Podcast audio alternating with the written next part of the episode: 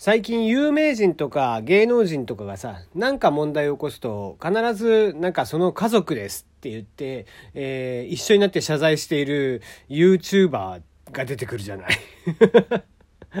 まあ最近だったらあの、ボビー・ヨロゴンね、逮捕されましたけども、ボビー・ヨロゴンの弟ですって言って、いきなり動画上げてくるやつって、あいつら何がしたいんだろうね。もう、まあ見る側もね、当然そうじゃないって分かってて見てるだろうから、まあ、悪影響ではないとはいえさ、まあ多分ね、そこまで見る人も、いや、えー、本当弟なんだとかって見る人、まあいないとは思うんだけど、にしてもさ、あんなに悪質な、もう、あからさまな嘘とかっ、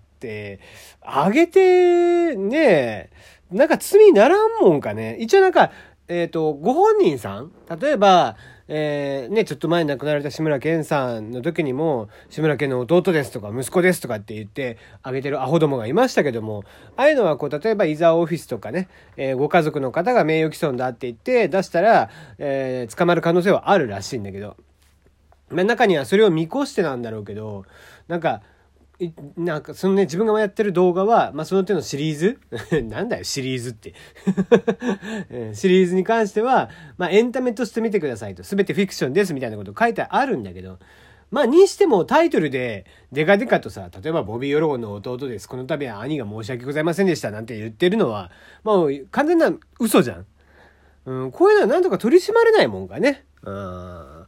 アホがいるけどさ、こうまでしてなんか、ね再生回数稼ぎたいのか何なのかもう全く理解におぼつかないですね。もう中にはだっていい年こいたおっさんがよ全然俺らより上50代半ばぐらいのもうほぼ初老に近いおっちゃんがですねえー、ボビー・ヨロコンの弟ですって、お前の方が年上だろうみたいないやもういたり、えー、明らかに黒人でもないしね。まあ、そんなアホも出てきていますんでね。えー、まあそういうのをね、見かけた時には、あのー、黙って通報。黙って通報してあげるのが一番いいんじゃないかなと思ってますけどもね。あ、そうそう、ちなみに、だからあれですよ。えー、きね、今日のジャンプでもう華々しく伝説のように、えー、最終回を迎えた「鬼滅の刃」の作者であるね、えー、後藤家小夜春先生、えー、ね、えー、こちらの、えー、妹ですって言って名乗ってる、弟か、弟ですって言って名乗ってる YouTuber もいました。はい。こんばんは。テリーのよもやますぎる部屋テリーでございます。いかがお過ごしでしょうか今日も、えー、京都って、えー、都内の某所からひっそりとお届けをしております。えー、まあ早々にね、コロナを抑え込みができていた韓国。えー、サッカーの方がですね、無観客ながらも公式戦が再開されることになったそうです。で、まあ、それに伴って、まあ、K リーグのね、試合が行われたそうなんですが、まあね、あまりにお客さんがいないと、やっぱりこう、やる側も、こう、盛り上がらないっていうことなのか、それとも絵的な問題なのか分かりませんけども、こう、スタジアムのね、えー、スタンドに、いくつかその、えー、お人形、お人形って言っても、えー、て言えばいいんだろうな、うん、マネキンみたいな、ね、人の形をした人形を、えー、お客さんの代わりに入れていて、えー、そうした中で試合をしてたそうなんです。で、その中には、えー、まあ、地元のね、え広告とか、ね、そういった、え人形に広告とかを持たせているものもあったようで。で、まあその人形の中にですね、えどうやらいくつか、えラブドール、まあいわゆるダッチワイフですね が、え入っていたと。いうことで、ちょっと、えー、韓国の方で話題になっていたそうです。当初はですね、あくまで噂なんじゃないかっていう形で言われてたそうなんですけども、どうやらその辺に持たされていた広告も、まあ、アダルトショップ、アダルトグッズとか売っているね、ショップの、広告を持たせていて、えー、どうやら FC ソウル、えー、はですね、この事実を認めて、えー、噂ではなくてこれ本当でした、ごめんなさいということで 謝罪をしたという、えお話があったそうでね、えーまあ、なんちゅうかこう、うん、まあ、別にそれはそれでいいんじゃねえかなとは思っちゃうけど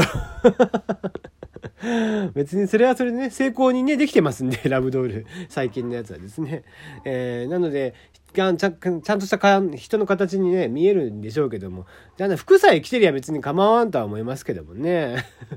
まあ、面白いことをするやつがいたもんだとえいう感じですね。まあ実際問題どれだけの人が気づいたかわかんないけどね、多分見たところ気づかないと思いますんでね。逆によく気づいたなっていう話ですけどね、そんなもん。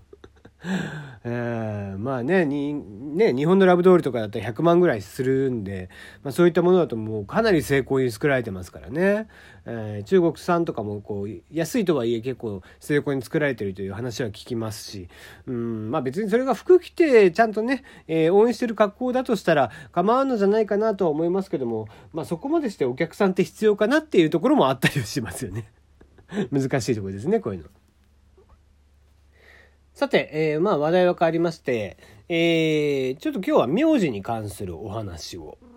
まあこれは別に雑学でも何でもなくてね、えー、あくまでこうそういうことがあるんだぐらいに聞いていただければなと思いますが、えー、私の地元鹿児島ですね、えー、鹿児島の名字はですね意外と特徴的になっているんです。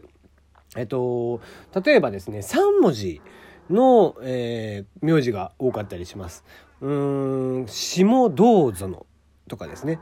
どうぞのでいいはずなのに、えー、それに下神がついて神どうぞのとか下どうぞのとか。まあまあ、伊集院とかっていうのもね、鹿児島の、えー、地名から来てる名字だったりとかするんで、これも3文字ですね。うちの会社には、えー、それ別にそこくっつけちゃったっていう名字の人がいて3文字なんだけど、で、それがね、え、ー、と、全国で調べても40人ぐらいしかいないということで、もう鹿児島のその地方にしかどうやらいないっぽいんですよね。とかとか、まあなんだろうな、え、ー、と、割とこう、神山田とかね、えー、そういうのがいたりとかして、3文字、ね、無駄に3文字になってるやつ？無駄にっつったら失礼だけど、え上下がついてね、3文字になってたりだとか、そういったものはですね、鹿児島に非常に多い名字なんですよね。あと、もう一つ特徴的なのがあって、濁点がよくつきます。でさっきも言った、えー、どうぞのとかね。まあ、どうぞのあたりは、どうそのっていう方が珍しいので、どうぞので多分多いと思うんだけど、前ぞのとかっていう形で、そのが、ね、えー、他の地域では前園さんとか、えー、そうだね、前園さんとかっていうのが多いんだけど、えー、鹿児島では前園っていうのが多かったりするんだよね。えー、僕の名字もだから本名だと福留なんですが留の方が多いですよね、えー、他の地域だと福留の方が多かったりとかすると。で、えー、まあよくだから鹿児島、どっちなんですかって聞かれた時には、えー、鹿児島人なんで福留ですよとかっていう言い方をするんです。